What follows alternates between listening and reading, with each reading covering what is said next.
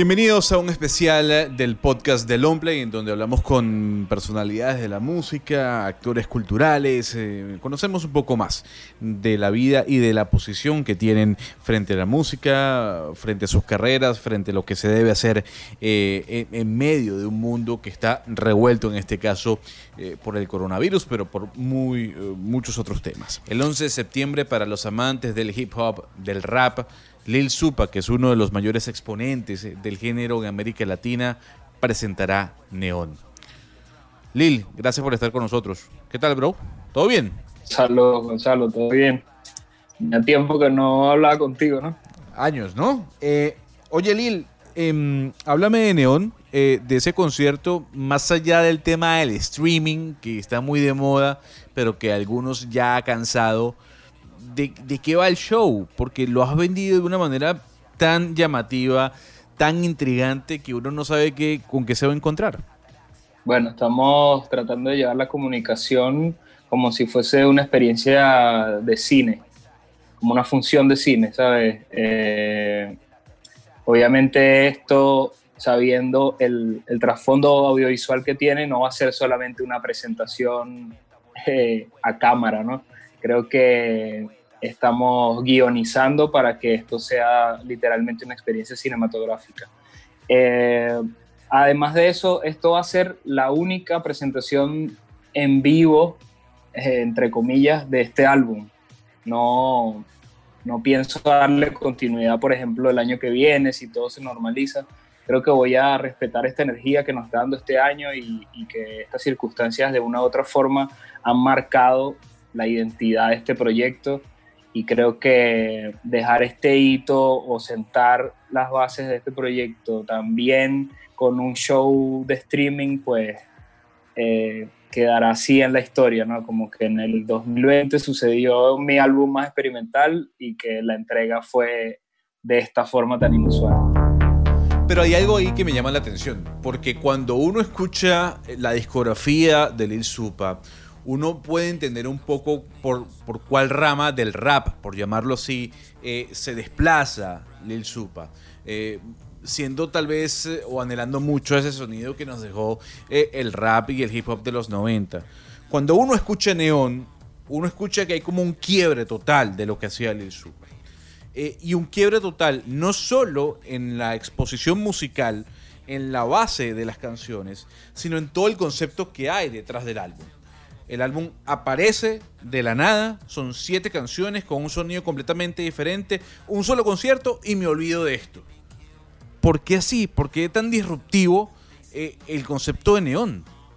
Eh, creo que desde el principio intenté hacerle entender a la audiencia precisamente que esto no era un proyecto eh, bajo la firma de Lil Stupa, sino que estaba naciendo literalmente un personaje nuevo llamado Neón y decidí titular el álbum de este personaje eh, también con este nombre de Neón.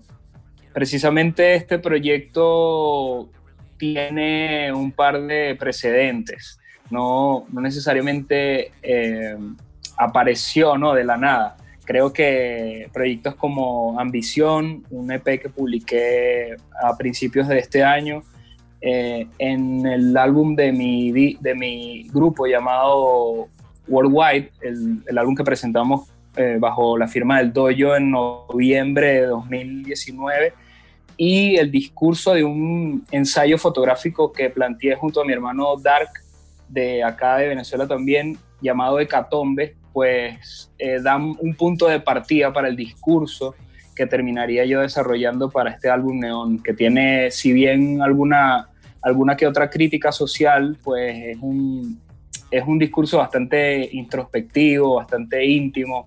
Creo que desde, desde la psicoemoción, ¿no? Creo que, que me, me, ayudé como para plantear este, este proyecto también eso sirvió para acercar un poco a la audiencia, porque si bien es un sonido bastante alejado de lo que son mis otros proyectos o mis otros heterónimos o la, o la estética característica de esos otros proyectos, pues este lenguaje humano, podría decirse, es lo que precisamente identifica a, al autor, en este caso yo, con la audiencia, ¿sabes? Como que es un discurso que, que cualquiera que haya sentido eh, estas emociones, cualquiera que haya atravesado por estas situaciones psicológicas, se encuentra dentro del proyecto, aunque parezca dentro de un entorno futurista o, o tal vez distópico. Pero es que justamente hacia allá va mi consulta. Cuando uno escucha por primera vez el álbum, uno termina diciendo, a ver, necesito escucharlo otra vez para poder entender qué es Neón y quién es Lil Supa. Cuando uno lo escucha por segunda vez, uno dice, aquí hay un cambio drástico que si bien es cierto, como tú lo explicabas, viene ya eh, de un arrastre, eh, que ha salido de poco a poco. Al final esta es la base completa de todo eso, de toda esa idea que ya venías planteando y que ya venías creando con tus otros proyectos. No obstante, la crítica, la crítica sale a relucir. A ver, este no es el Ilsupa que a mí me gusta. Este no es el cantante que yo sigo este no es el hip hop que a mí me gusta. Este es, un, es, un, es una música que está muy ligada tal vez al sonido actual. Creo que las bases sonoras de este álbum vienen dadas de una inquietud personal que no tienen nada que ver. O sea, ya, ya lo he explicado en infinidades de veces. Esto no tiene nada que ver con una búsqueda de Lil Supa. Te repito, esto es una búsqueda personal, artística, que viene dada por una inquietud cinematográfica, no necesariamente eh, está atada en ningún sentido con el muchacho de 18 años que comenzó a rapear acerca del graffiti y el skate, ¿sabes?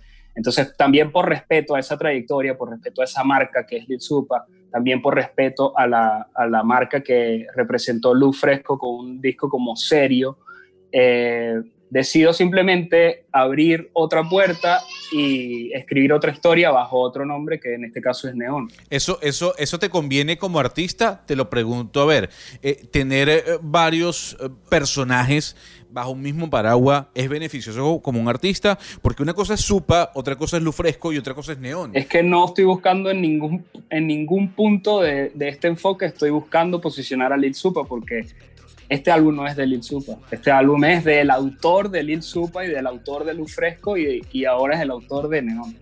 O sea, estos son simplemente enfoques y aristas totalmente diferentes, se desligan una de la otra. El único punto de encuentro tal vez es mi voz, pero es, viene de una inspiración totalmente distinta. Si, si Serio venía tal vez de la inspiración de Martin Scorsese, esta viene de Nicolas Winding Rev y si la inspiración de Lil Supa tal vez eran los videos de Transworld Skateboarding, eh, en este caso eh, son los videos de David Bowie, ¿entiendes? Entonces no, no, no tienen ni siquiera que encontrarse ni enfrentarse, ni mucho menos compararse, porque vienen de inspiraciones totalmente diferentes y inquietudes totalmente diferentes. No, no sé si conviene al mercado y mucho menos eh, me interesa ese, ese tipo de, de ambición. El proyecto, ¿por qué lo quieres culminar y que no trascienda en el tiempo, tal vez con una continuación? Sí, o sea, yo me refiero específicamente al único concierto que haré de este álbum. Porque aparte de, de que esto viene a ser para mí, representa un cierre de un ciclo, porque tengo cuatro años pensando en esta idea hasta que logro materializarla. El cortometraje tenía un par, casi tres años de grabado ¿sabes? Eh, esto viene desarrollándose desde hace un montón de tiempo y para mí, aunque esto sea novedoso para la audiencia, eh, o lo nuevo no es mi actualidad. Mi presente ahorita está en escribir o terminar de escribir mi próximo álbum de rap y cerrando esta comunicación voy a publicar otro álbum que grabé hace un par de años. Entonces, eh, esta no es mi presente creativo, por decirlo de alguna forma. Y viendo estas energías como van y viendo el hecho también de que de que voy a seguir publicando otras obras que tengo en la gaveta, pues no tiene sentido que, de que yo interrumpa de repente la promoción o las giras de otro álbum para volver al ciclo neón. Entonces prefiero dejar este, este, este hito en este, en este lugar, en este año, en este punto de la historia, que va a ser bastante recordado por, por el hecho de que ha sido muy particular este, este 2020. Entonces yo creo que hasta ahí pienso dejar esta energía, ¿sabes? Esto, esto ha representado para mí un, un desahogo. Yo, yo no quiero que, que, se convierta en otra carga que tenga que llevar hacia el 2021 ni, al, ni por cuatro años estar girando este disco como lo hice con Serio, por ejemplo, que eso sí representaba eh, este esfuerzo porque realmente me tomé cuatro años eh, haciendo todas, cada una de las piezas audiovisuales. Entonces sentía que de alguna u otra forma eh, había otro esfuerzo colectivo en pro a, a, inmortalizar la obra serio. Esto va a ser un hito. O sea, yo, yo siempre he creído que, que esto de Neón se, se está manifestando en este año por razones históricas y respeto mucho, yo respeto mucho las energías, respeto mucho los números y creo que, que por algo se dio esto. Sí, yo tenía tres años, cuatro años con estos instrumentales y no los había utilizado y a principios de confinamiento me empezaron a llegar estas ideas, volví a repasar el banco de, de sonidos y terminé de ejecutar el discurso cerré eh, los cortes de edición del cortometraje, me inventé otro cortometraje y, y di rienda suelta a esto, lo grabé desde mi casa y gracias al ingeniero que teníamos, que es Sanabria, pudimos materializar a nivel de texturas y a nivel de, de carácter y de colores la identidad de este personaje y que, me parece que, que, quedó todo, ¿sabes? Todo se prestó para eso. Lo que pudo haber significado una limitante, tal vez, para este proyecto, terminó agregándole eh, ese carácter que necesitábamos para diferenciarlo precisamente de mis otras obras. Entonces creo que por respeto también lo voy a dejar así. Hay, hay algo, hay algo que yo sé que, que a ti, más que molestarte, poco te preocupa y tiene que ver con todo este, e, e, este, este envoltorio que tiene la música popular hoy en día. Desde cómo se trabaja en una disquera, desde cómo trabaja una estación de radio, hasta cómo disfrutan los, los oyentes o los fanáticos tu música. No obstante, para nadie es un secreto que sonidos como la balada, que sonidos como el rock, que sonidos como el hip hop como tal, en América Latina han quedado completamente rezagados. Es muy difícil encontrarse una balada hoy en día como las que vivíamos en los 80. Tal vez el último gran grupo de baladas fue Sin Banderas, y eso fue hace ya 12, 15 años. Y si nos vamos con el rock latinoamericano en los 90 vivimos un boom, pero ya después todo se apagó y así pasó con el hip hop en los 90. ¿Qué quiere escuchar hoy, hoy en día la gente? Es bastante irónico muchas veces, pero la gente muchas veces eh, se distrae con, con, los ritmos, por ejemplo, o se distrae con, con todo el, el packing de, de la música y se le olvida que eh, tras la música de Travis Scott o artistas como Billie Eilish, hay un sentimiento humano que es lo que termina conectando a la audiencia. O sea, por ejemplo, hace, hace esos mismos 15 años, cuando, cuando comenzó a, a desaparecer un poco el rock en Latinoamérica y, la balada, pues eh, se hablaba más o menos de lo mismo, ¿sabes? Los temas eran depresión, desamor, eh, baja autoestima. Y estos temas los está trayendo de nuevo artistas de élite como, como Travis Scott o, el hecho de que se sepa de la enfermedad mental de Kanye West, eh, pues hace de una u otra forma entender, eh, entender al público de que hay un ser humano detrás de esa figura artística, ¿entiendes? Entonces creo que precisamente eso es lo que está buscando conectar eh, el artista de élite ahorita con la audiencia.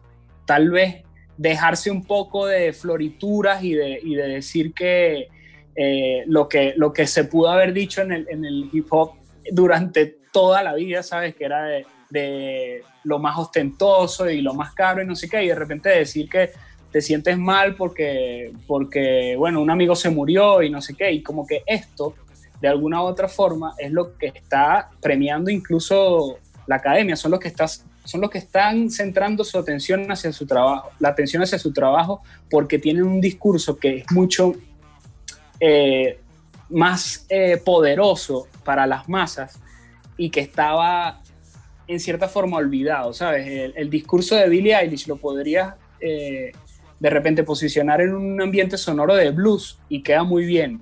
Porque en el, en el rock todavía está presente la melancolía de lo antiguo y en el rap no pasa lo mismo, porque no se le da importancia a esos grandes exponentes que nos regalaron la comercialización del género.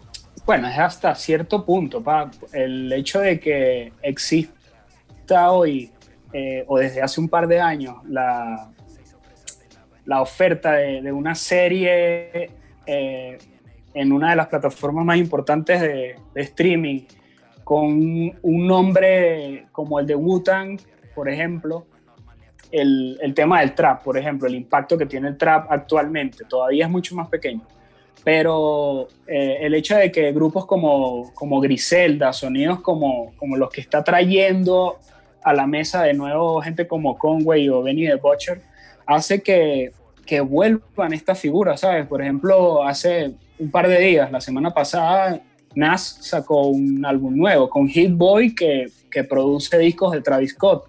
Entonces, eh, hay un encuentro ahí, o sea, creo que, creo que la nostalgia eh, se, está, se está manifestando en forma mutua, tanto las, nuevas figuras del hip hop están intentando rescatar a esos valores que sirvieron de inspiración toda la vida, eh, como, como del sonido. O sea, creo que, que es una apuesta tal vez que, que dentro de su sello, Jay-Z se vea también en la necesidad eh, o en la inquietud personal de firmar gente como Griselda, ¿sabes? Que no hay necesidad, o sea, tal vez no haya una necesidad económica para que él lo haga, pero pero tal vez, pero tal vez se da cuenta o detectó en algún momento que eso era lo que hacía falta traer al mainstream.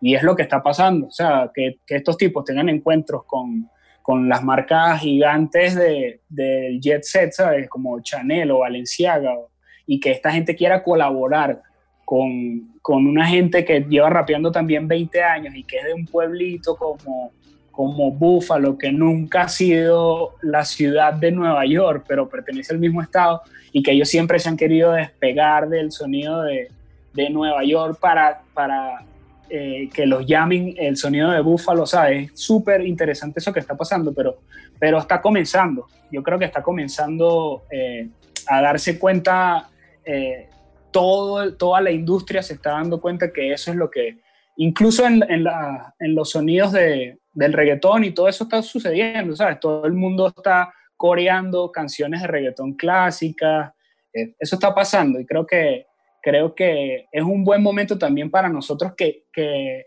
sin querer o conscientemente también estábamos tributando todo el tiempo esta época dorada y no sé qué, y que hoy toda la gente se quiere encontrar con esa época dorada también le da un poco de coherencia a lo que hemos venido hablando durante, durante un par de décadas. Yo creo que va a pasar. Marlon, agradecido, man. Buena charla. Eh, nada, invita a la gente en Panamá eh, a que compren los tickets para el concierto del 11 de septiembre. Sé que viene una noticia interesante por allí, más allá del concierto. Eh, pues nada, pero adelante. Bueno, el concierto del 11 de septiembre va a estar en vivo para todo el mundo en un horario de las 7 de la noche eh, como referencia geográfica Caracas, una de la mañana como referencia geográfica Madrid. Eh, va a ser transmitido únicamente en ese horario, lo que, lo que hemos venido repitiendo de que es como una función de cine, de que si llegas tarde te vas, a, te vas a perder el comienzo de la película. Y las entradas están en venta a través de la página Go Live, que es la misma plataforma que va a transmitir el evento en vivo. Eh, el sistema de compra es sumamente intuitivo, no, no hay mayor complicación, ofrecen eh, un par de opciones de pago, por ejemplo, para la gente de Venezuela, para la gente de Argentina, que paguen pesos argentinos. Y me parece que eh, es una propuesta que nunca habíamos manejado y que tampoco nos habíamos imaginado. Yo, eh, los que saben cómo es mi comportamiento en el escenario, eh, saben lo importante que es para mí el recibir el, calor del público y que, y, que yo cuando hago una presentación en vivo no hago una presentación en vivo para mí, para mi proyecto, sino para el público que está ahí. Creo que va a ser un experimento interesante el saber que no están allí, pero que, pero que me están viendo desde sus casas. Entonces estoy aprendiendo en el proceso y, y nos va a dejar mucho aprendizaje esta, este ejercicio que estamos haciendo con el live stream.